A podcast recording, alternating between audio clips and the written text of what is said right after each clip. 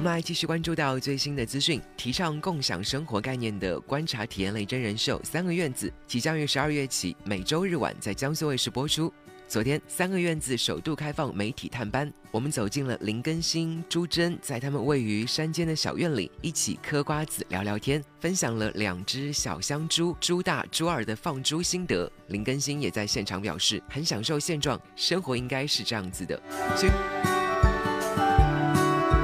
尚未开播，但偶遇林更新这个微博热词总会频频的出现在微博热搜榜。前两天，一组林更新在街边吃烤肠的照片爆红网络。提及这个话题，在被要求烤肠和穿秋裤之间选择一样时，林更新表示自己根本离不开秋裤。他还问我说：“哎，你穿秋裤？”我说：“是。”他说：“你还把袜子啊要那个掖那个扎进扎扎扎扎那个秋裤里，我说那个是保姆。”对，北方人一定不这样。我们在这边呢，最大一个特点就是南北方，我们南方人、北方人两种不同的生活习惯、饮食习惯都在这个地方。